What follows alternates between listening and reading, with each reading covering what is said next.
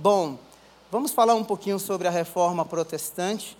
Nós estamos aí nos, no quinto pilar, que a Deus somente é glória, e Ele é realmente digno de toda honra, glória e louvor. Uh, abra em Romanos no capítulo 1. E eu queria, antes de, é, de entrar propriamente no tema, eu queria falar um pouquinho sobre o livro de Romanos. Uh, alguns teólogos dizem que se nós perdêssemos toda a Bíblia e tivéssemos só o livro de Romanos, nós teríamos todo o conteúdo teológico e prático para a vida cristã. Porque fala de justificação, fala de salvação, fala de redenção, fala de pecado, fala de uma série de coisas. E, e quando eu pensei assim, falar sobre a reforma, nós temos que falar sobre o livro de Romanos. Porque o livro de Romanos é um dos livros que impactou muitos homens. Por exemplo, Agostinho, ou Santo Agostinho, ele se converteu lendo o livro de Romanos, capítulo 13, Deus falando com ele. Ah, Lutero, há 506 anos atrás, não é? Ele, vou dizer que ele realmente se converteu e teve uma experiência profunda e transformadora, ah, lendo Romanos, capítulo 1. Em 1932, um homem chamado Karl Barth, se você lê, se você vê o comentário de Romanos que Karl Barth escreveu, um teólogo alemão, você não vai querer ler, porque parece um, um tijolo. é, mas, assim, foi também um livro é, ou um comentário sobre o livro de Romanos que influenciou toda uma geração. Então, o livro de Romanos é um livro que realmente, ao longo da sua história tem é, exercido um impacto na vida de muitas pessoas, de muitos ícones da história da, da igreja da igreja cristã. Então, quando eu comecei, né, é, é, a, a, pensar sobre a, a reforma protestante, Deus me deu o privilégio de por alguns anos ensinar o livro de Romanos, é, dar aula sobre esse esse livro e eu pude ver quão belo, quão profundo ele realmente é. Então, é, é, é interessante nós pensarmos nisso, porque ah, ah, vocês ouviram aqui as mensagens sobre as cinco solas, não é? O somente a fé. E somente a fé é que o Papa jamais poderia emitir uma indulgência ou um documento que pudesse garantir a, o perdão e a vida eterna de alguém. Jamais. A salvação era pela fé. E esse foi, é, é, essa foi a experiência do Lutero. Lutero, ele era um monge agostiniano. E o Lutero, ele, qualquer probleminha que tinha, ele iria confessar. Confessar com é, um, um outro líder religioso. E esse líder religioso chegou a um determinado momento que falou para Martinho Lutero, e disse assim, Lutero, é o seguinte, quando você realmente pecar, você, por favor, me procure e confesse o seu pecado. Lutero era um homem que tinha um peso na consciência. É? Então, assim, é, até determinado momento que um dia ele abriu a gaveta, encontrou uma Bíblia, abre a Bíblia em Romanos capítulo 1, e o texto diz que o justo viverá pela fé. Então a salvação é pela fé. E quando a gente pensa em reforma, nós temos que entender que a reforma é o desfecho de uma longa história. A reforma é o ápice de todo um movimento que antecedeu a reforma protestante. Então, o século XVI foi o ápice, foi um momento histórico para a vida da Igreja de Jesus Cristo em toda a terra. pode acreditar nisso. E o segundo pilar, ou a segunda sola, é somente Cristo. A salvação é pela graça, por meio de Cristo Jesus, não vem de, obra, de obras para que ninguém se glorie. Então, muitas pessoas pagavam aí as suas promessas, faziam boas ações, mas a salvação é, era e é, e enquanto estivermos aqui, continuará é, sendo pela graça, por meio de Cristo Jesus, ou seja, somente Cristo salva. E o terceiro pilar é a graça. A graça de Deus, ela é revelada na pessoa de Jesus Cristo. Nós merecíamos o inferno, Deus nos deu o céu. Nós merecíamos condenação, Deus em Cristo nos deu salvação.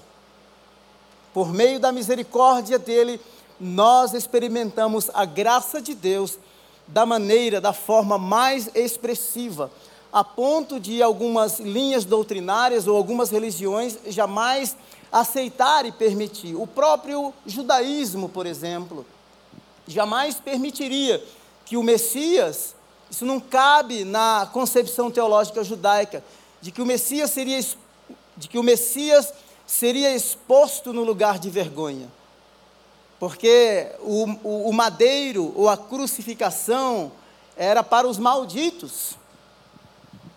Não é? Mas foi lá no Gólgota, de braços abertos, de braços abertos, que Deus manifesta a tua graça e os braços abertos no Gólgota, sim, abraça toda a humanidade. E foi ele mesmo que disse: Pai, tudo está pago. Amém? tudo está pago. E aí, é, nós chegamos ao quinto ponto, que somente a Deus glória. Se nós entendermos o pilar da, da fé, o pilar da Escritura, não é? é? O pilar de que é somente Cristo, somente a graça, nós vamos realmente nos prostrar diante da grandeza desse Deus. Deus, sim, Ele é digno de toda honra e de toda glória. E somente a Ele honra e glória. Não a igreja em si, a igreja é falha.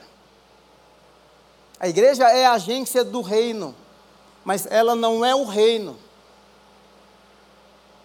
Alguns diziam que se você quer ter a igreja como. É, se você quer ter Deus como pai, você precisaria ter a igreja como mãe. O reino de Deus transcende as paredes da igreja. A igreja batista do povo, a sua placa não vai entrar no céu. Quem vai entrar no céu é um povo que foi redimido pela graça de Deus. Então a igreja católica pregava isso. Se você quer ter Deus como pai, você tem que ter é, a igreja como mãe, a eclésia mata. Então vejamos só que a glória não era para ser dada aos santos. Nós sabemos que na história do cristianismo ela é marcada, é, toda a história, é, pela vida de homens e mulheres que realmente viveram piedosamente. Homens e mulheres que viveram uma vida santa, irrepreensível, a ponto não é, de alguns serem canonizados, porque a ideia era essa, eles viveram de maneira tão piedosa, tão santa, que eles têm mais méritos diante de Deus do que nós, então eles podem ser um mediador, eles podem ser um intercessor. Então começou-se ajuntamentos para venerar a ponto, não é, de realmente prestarem culto a esses santos. Por exemplo, nós temos uma, um alto respeito por Maria, mas Maria não é digna de louvor e de adoração e de receber glória. Somente a Ele toda honra, toda glória e todo louvor. Historicamente falando, haviam cidades muito importantes como Jerusalém, Antioquia, Alexandria, Roma e assim por diante. Mas, por exemplo, como uma interpretação equivocada de que Deus, de que Jesus Cristo havia dado as chaves dos reinos dos céus a Pedro, Roma começou a se acender e a despontar como a igreja mais importante, a ponto de dizerem que Pedro foi o primeiro papa. E a partir dali foi se forjando, se formando o conceito da infalibilidade papal, baseado na teoria do direito romano que diz assim: o papa é infalível e ninguém pode tirá-lo, porque ninguém dá o que não tem e ninguém tira o que não deu. Ou seja, se a autoridade do Papa veio dos céus, ninguém poderia tirá-lo. Então ele é infalível. E na verdade, assim, nós sabemos que todo ser humano, quando nasce, ele nasce com uma natureza pecaminosa. Infalível somente Deus, em Suas promessas. Amém? Então, é muito importante nós pensarmos ou revermos um pouco da história, porque um povo que não conhece a sua história é como um povo sem memória. Agora, por que a Deus toda a glória e toda a honra? Porque a Ele toda a glória e todo o louvor? Porque nós não, podemos, nós não podemos produzir fé para entrarmos num relacionamento com Deus. Porque se nós tivermos a plena consciência de que as nossas obras, por melhores que sejam, elas são vistas diante do Senhor como trapos de imundícia. Podemos até ler o texto sagrado, e alguns teólogos até é, é, leem a Bíblia de maneira acadêmica e técnica, mas não conseguem absorver a revelação não é? Por meio da fé que salva. Então, alguns podem, tem muitos comentários é, bíblicos que são feitos de maneira totalmente técnica. Os grandes exegetas, não é? Que fazem interpretação do texto dentro do seu contexto, na língua original e assim por diante. Mas quem aplica a palavra de Deus no nosso coração é o Espírito Santo de Deus. Por quê? Porque Paulo vai dizer em 1 Coríntios capítulo 2, a partir do verso 9, que o espírito do homem conhece as coisas do homem, mas o espírito de Deus conhece as coisas de Deus a tal ponto de penetrar até as profundezas do próprio Deus. Então, é, quando eu reconheço tudo isso, só me resta uma coisa, uma única coisa, é me prostrar diante da grandeza desse Deus infinito, absoluto, único, que me resgatou. E aí eu digo, aí eu digo sim que a Ele somente glória. A igreja é o ajuntamento daqueles que são chamados para fora. E tudo isso é maravilhoso. Mas se não fosse o Senhor que tivesse nos resgatado com mão estendida e com um braço forte, nós não estaríamos aqui. Nós estamos aqui porque Ele nos amou primeiro.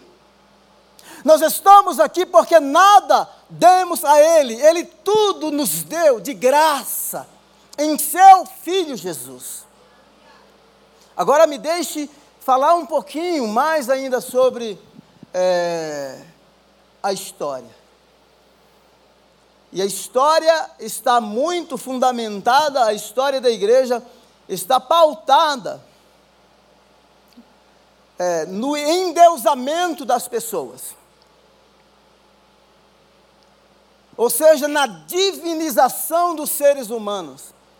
A igreja em, em Jerusalém, a igreja em Roma, nos cinco primeiros séculos, os imperadores eram vistos como realmente a encarnação de uma divindade, eles eram endeusados. Deus, quando envia as pragas no Egito, é porque ah, cada faraó escolhia uma divindade para que na hora que ele fosse empossado como, como rei, como faraó, aquela divindade eh, fosse incorporada nele E era aquela divindade que, na verdade, governava a nação por meio daquele homem, por meio daquele rei, por meio daquele imperador. Eu falei aqui sobre o Papa, dizendo que o Papa é infalível, infalível somente Deus.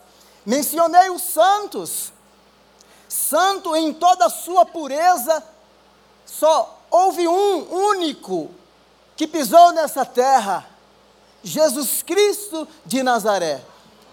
Agora, no que aspecto essa palavra santo se aplica a nós? Se aplica de que nós fomos resgatados e separados para uso exclusivo do Senhor. Sim, um dia, este corpo mortal, ele vai se revestir de imortalidade esse corpo corruptível se revestirá de incorruptibilidade, sim, nós teremos um corpo glorificado. Haverá a redenção de todas as coisas, haverá, mas nós ainda vivemos o que os teólogos chamam de essa tensão. Agora já ainda não, eu sou santo, mas a plenitude da santidade ainda será um capítulo da nossa história. Então, veja só que há o endeusamento da criatura. E era justamente isso. Então, quando a gente fala de reforma, que é um ponto culminante da história, nós estamos falando de que Todos os reformadores, eles queriam que a igreja voltasse aos padrões do, do Novo Testamento. Uma igreja cujo cabeça não é o Papa, é Cristo. Uma igreja cujo cabeça não é a rainha, é Cristo.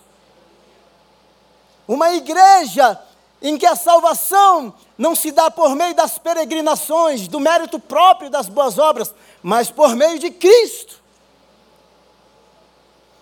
Então, o que os reformadores querem é resgatar essa igreja.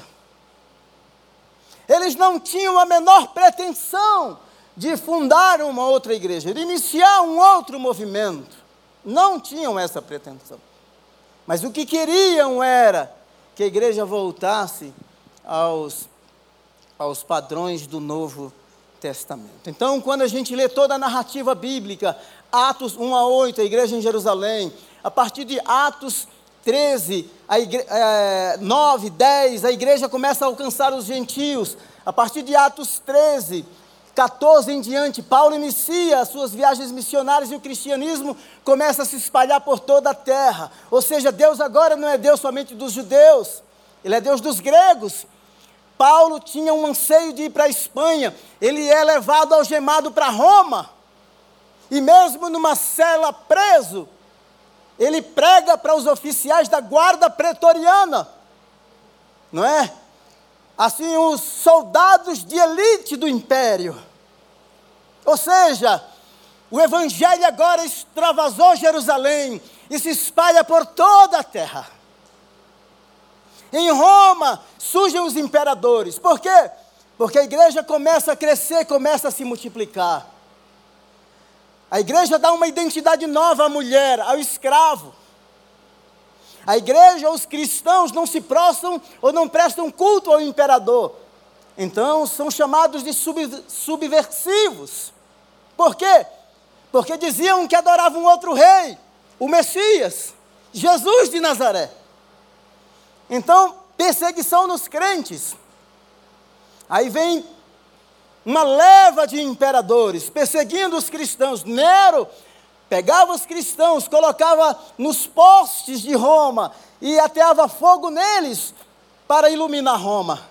Só que ele havia se esquecido que as bases de Roma já estavam sendo tocadas pelo poder do Evangelho. Que a luz do Cristo, daquele que disse: eu sou a luz do mundo, e aquele que me segue não andará em trevas, já iluminava Roma. Oh, glória! ah, é por isso nós temos que dar a esse Deus somente glória. Sabe por quê? Porque os imperadores queriam extinguir extirpar, dizimar os crentes da face da terra. Mas tem um missiólogo chamado David Burnett que ele diz assim: que pelo menos 17% da população romana no quinto século se prostrara diante do Deus, do Deus de toda glória e todo e todo poder. Então, veja como que a igreja se expande. Então, falar sobre reforma protestante, e lendo Romanos capítulo é, 1, é, a partir do verso 19, nós temos que pensar sobre esse ponto, de que a humanidade, em sua história, ela tenta se endeusar, ou é a criatura sendo endeusada. E Deus não divide a glória dele com absolutamente ninguém. Romanos 1, 19 diz assim: Pois o que de Deus se pode conhecer é manifesto entre eles, porque Deus lhes manifestou. Pois desde a criação do mundo, os atributos invisíveis de Deus, seu eterno poder e sua natureza divina têm sido vistos claramente, sendo compreendidos por meio das coisas criadas, de forma que tais homens são indesculpáveis. Olha só agora, verso 21. Porque tendo conhecido a Deus, não o glorificaram, tendo conhecido a Deus, não o glorificaram como Deus nem lhe renderam graças, mas os seus pensamentos se tornaram fúteis e o coração ah, e o coração insensatos deles obscureceu-se. Verso 22, dizendo-se sábios, tornaram-se loucos. Verso 23, e trocaram a glória, e trocaram a glória, e trocaram a glória do Deus imortal por imagens feitas segundo a semelhança do homem mortal, bem como de pássaro, quadrúpedes e répteis. Então veja só que há aqui o endeusamento da criatura. É o divino sendo manifesto, revelado ou entronizado em imagens, em pessoas. Nós percebemos isso acontecer recorrentemente no livro de Atos, capítulo 10, quando Pedro chega na casa de Cornélio. Cornélio quer se prostrar diante de Pedro e adorá-lo. Pedro diz assim: Não, fique em pé, eu sou um homem como você. Se você ler Atos capítulo 12, Herodes, ele coloca todos os seus trajes reais e as pessoas dão a ele a voz dizendo: não é voz de homem, é voz de Deus. Flávio Joséfo disse que ele foi consumido por vermes, provavelmente num período de seis dias. Veja o endeusamento, a divinização do humano. É um grande perigo, grandes riscos. Se você ler Atos 14, Paulo, não é? E Barnabé cura um homem. E aquele povo queriam, dizendo assim, dizem assim, os deuses desceram até nós e querem oferecer a eles sacrifícios. Ou seja, a divinização do ser humano. Me deixe dar uma palavra de é, um conselho para você. Tome muito cuidado com os elogios. Porque quando as pessoas aclamam Herodes como Deus e dizem, não é voz de homem, é voz de Deus. Quando a igreja de Corinto dizia assim, é, eu sou de Paulo, Apolo, Cefas. Muito cuidado, porque a voz humana externa pode nos induzir ao erro, pode despertar o orgulho, a soberba. Então veja que a postura de Pedro foi: não, Cornélio, fique em pé, eu sou um homem como você. A postura de Barnabé foi: não, eu sou um ser humano como você. Então nós precisamos entender isso, tomar todas as precauções para que a gente não tenha a pretensão de pensar que porque Deus se manifesta, se revela através de nós, ou porque nós chegamos a um certo nível de conhecimento, nós nos tornamos deuses. Certa vez eu li em um livro, há muitos anos atrás, o testemunho de um médico que disse quando estava de plantão no hospital, quando acontecia as emergências, que ele era convocado para atender uma emergência. A fala dele é: quando eu coloco o meu jaleco e caminho pelos corredores para atender uma emergência, eu me sinto como um Deus. Lembra do Titanic, quando disseram que nem Deus o afunda? Eu conheci um cara que comercializava, comprava, vendia lagosta, ficou muito rico. E uma certa vez, ele disse assim: Eu tenho tanto dinheiro que nem Deus acaba. Tolos, tolos, esse é o endeusamento do ser humano. Deus não divide a sua glória com absolutamente ninguém. O endeusamento da criatura. Vigiemos. Nós temos muitos exemplos. Lembra do rei Nabucodonosor? Livro de Daniel, capítulo 3, ele manda fazer uma imagem imensa, 20 metros de altura. E ele levanta essa imagem, convoca toda a sua liderança e diz assim: Olha, quando os instrumentos tocarem, todos devem se prostrar diante da imagem do rei. E quando o instrumento tocou, todos se prostraram, com exceção de alguns jovens. Aí dedaram, entregaram, né? é o X9 que fala? Aí tinha o X9 lá no meio da galera e entregaram é, aqueles que não haviam se prostrado. Aqueles jovens que não se prostraram, eles tinham uma consciência clara, definida no seu coração, de aquele é, é, é, diante de quem eles deveriam se prostrar e render graça e glória, era o Deus eterno nem o ídolo, nem a tradição, nem o Papa, ninguém. Deus, o Criador e o Redentor de todas as coisas.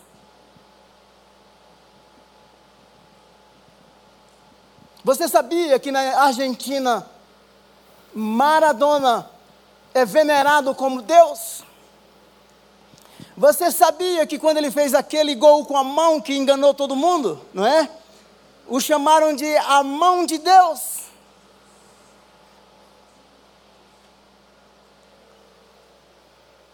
Você sabia que no Brasil tem um Cristo que se autodenomina?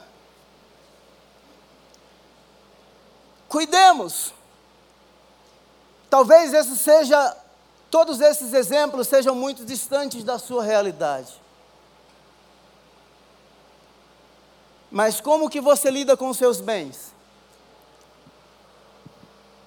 Com aquele carro, né? Que é uma relíquia para você. Como você lida com o dinheiro? Porque uma obsessão por viagens.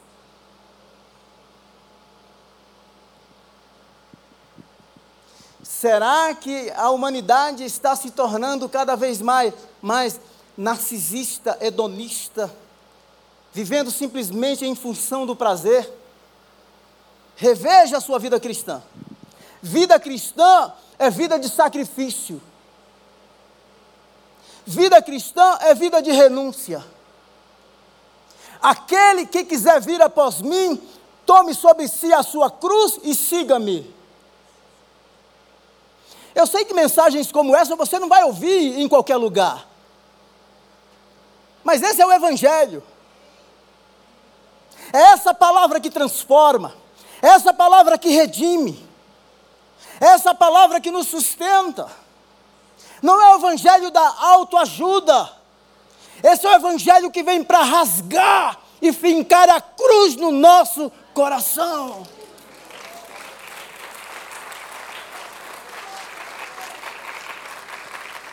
Agora me deixe dizer uma coisa para você. Você pode fazer quantas viagens você quiser. Você pode ter quantos bens você puder. Mas nunca se esqueça de dizer como Paulo disse: tenho o que tenho, sou o que sou, por causa da graça do Senhor, por causa da bondade do Senhor. E aí você vai dizer, como salmista: Senhor, eu não tenho nenhum outro bem além de ti. Senhor, tu és a porção da minha herança. Porque na verdade, quando nós reconhecemos que nós éramos um traste perdido, destinado ao inferno, e ele se interpôs no meu caminho e disse: Pera lá, eu tenho algo melhor para você. Eu tenho uma vida sublime. Para você eu não tenho perdição, eu tenho salvação. Tá, salvação. Muda de figura. A gente não faz muito isso no Brasil, os monges faziam muito isso. Se você quiser procurar na internet como que há mesmo os jesuítas faziam. Ou a confissão beneditina de você terminar o dia e você rever o seu dia e agradecer pelos feitos do Senhor. A gente vive uma loucura, não é? Quanto mais nós conquistamos, mais nós queremos, e quanto mais temos, mas não celebramos as nossas conquistas.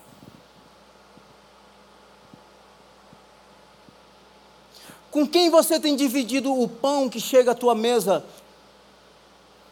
neste ano?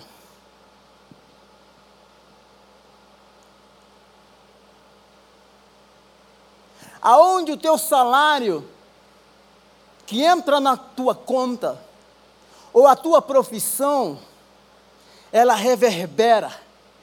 Qual o alcance do impacto desse Deus que em glória,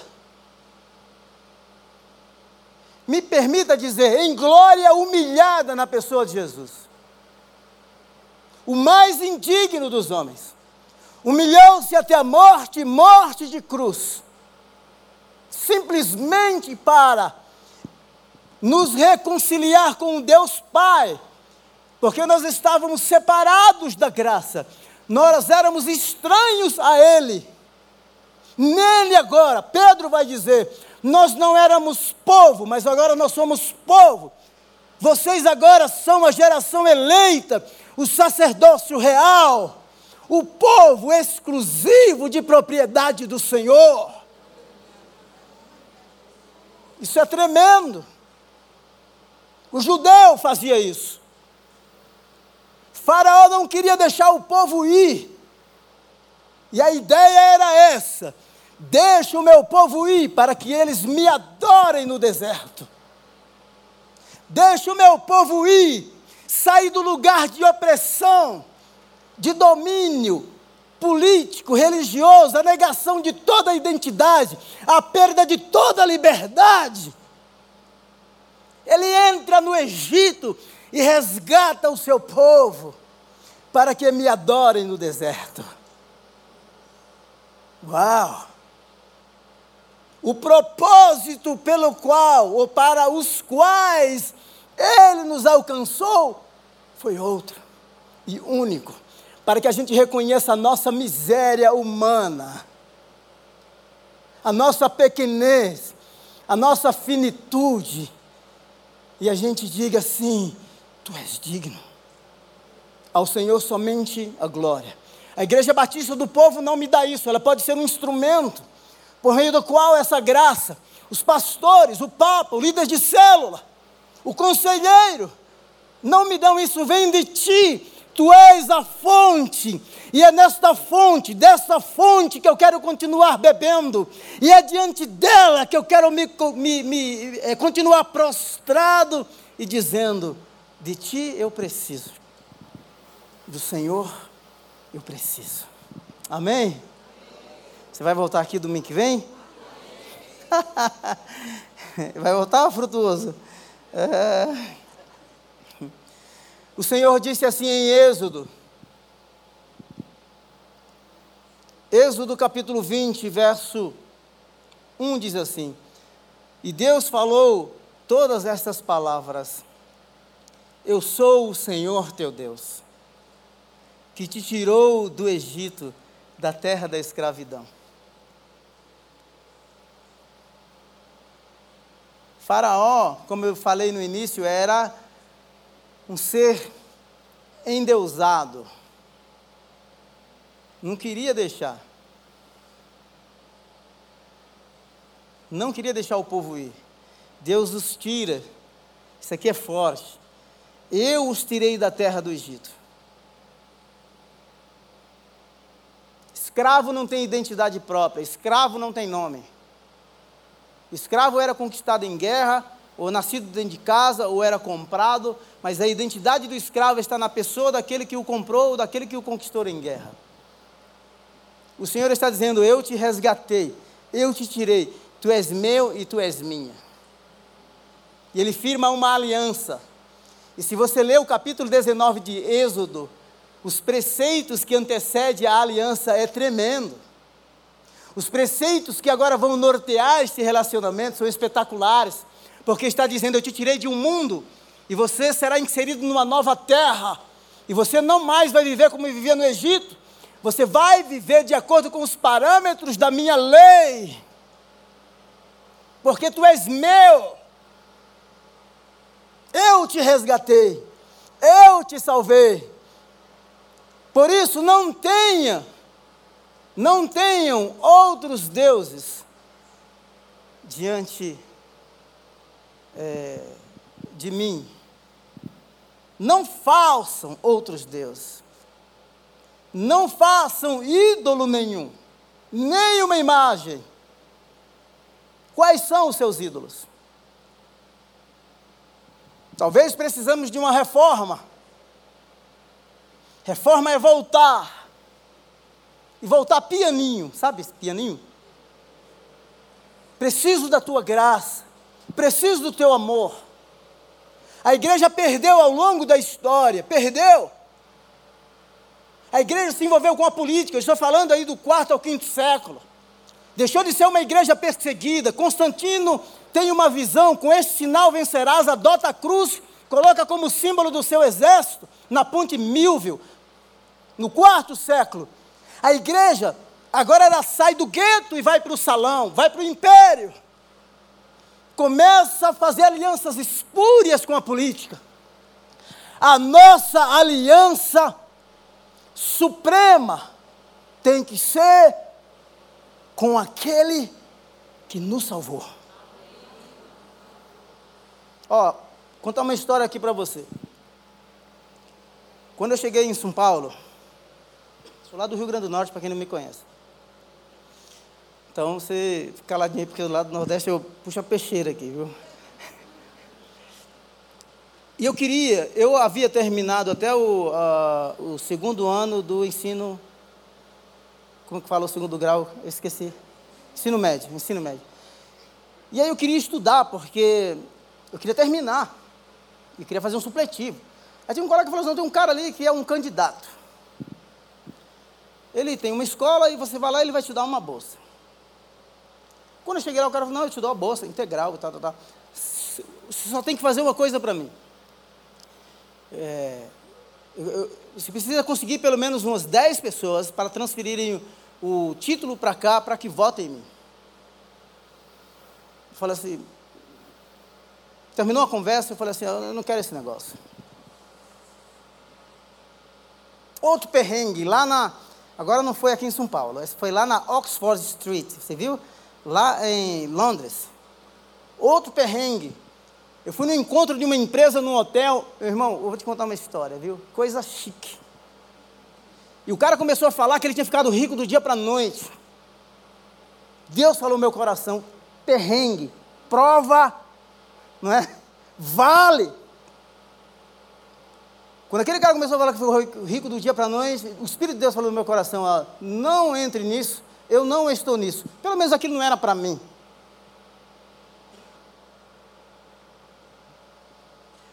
Alguns de nós temos situações não resolvidas dentro de nós. E nós fazemos alianças com sistemas, coisas, pessoas que vão atender os nossos caprichos, desejos hedonistas, mundanos e até profanos.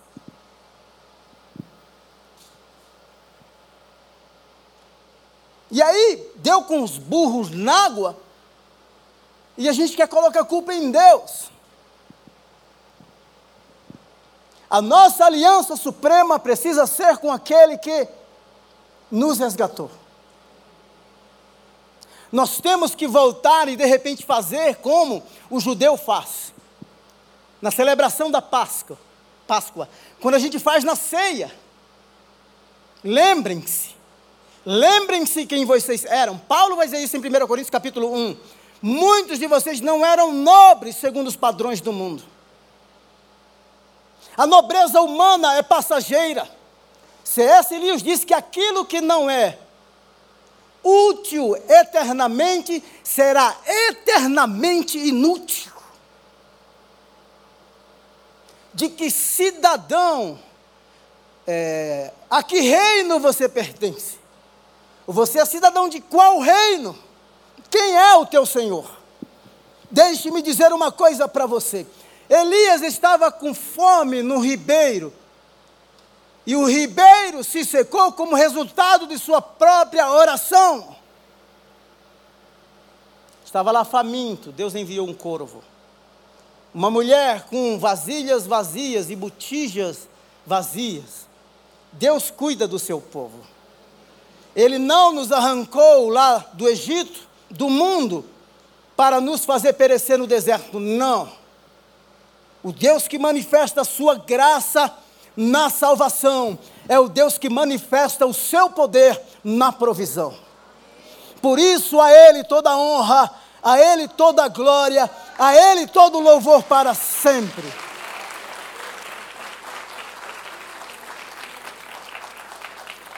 Vamos nos colocar em pé. No próximo ano eu, eu prego a outra parte da reforma.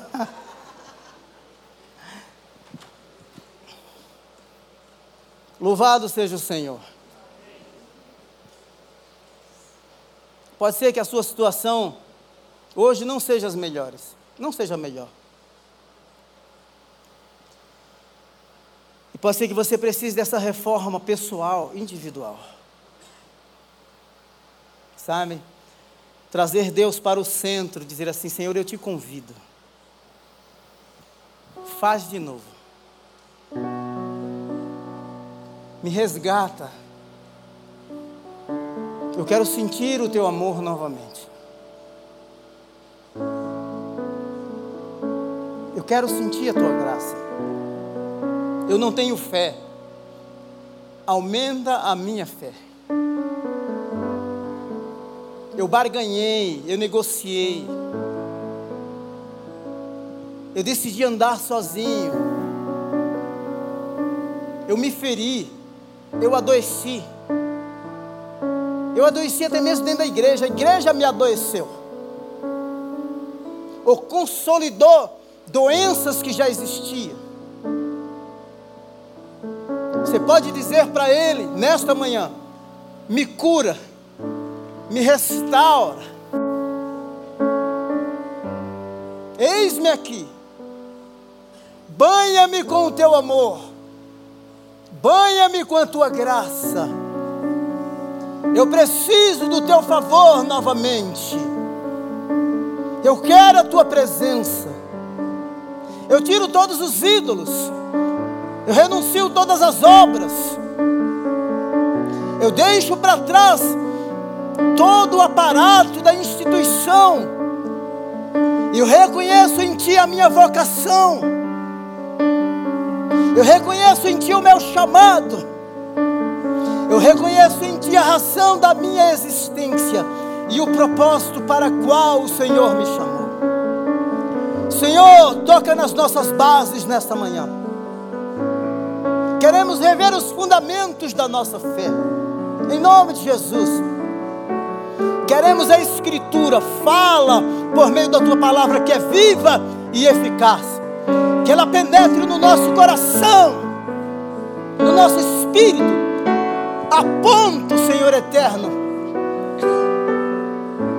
de penetrar entre alma e espírito, juntas e medulos. Discerne, Senhor, estes pensamentos. Queremos discernir por meio da tua palavra. Libera a tua palavra, Senhor, e cria algo novo. Em nome de Jesus. Cria algo novo. Transforma. O Senhor, quando falava, a tua palavra nos diz que Jesus, quando falava, as pessoas ficavam impressionadas, porque ele ensinava como tendo autoridade, não como os fariseus. Que a tua palavra liberada, Senhor eterno, ela ecoe no nosso coração, ela seja como uma semente plantada, Senhor, num solo fértil. Receba a palavra nesta manhã, em nome de Jesus, no solo do seu coração, para que você frutifique nele, em nome de Jesus. Espírito de morte, nós te mandamos embora. Espírito de suicídio, em nome de Jesus toda corrente do inferno seja quebrada, todo mal seja desfeito. Venha o teu reino, venha o teu governo, venha a tua luz para que as trevas sejam dissipadas. Venha o teu amor, Deus eterno, em nome de Jesus, para que essa pessoa se sinta amada, amada é, incondicionalmente. Deus eterno, em Ti nós encontramos refúgio e em Ti nós nos abrigamos. Para glória e louvor do Teu nome. Nome de Jesus. Glória a Deus.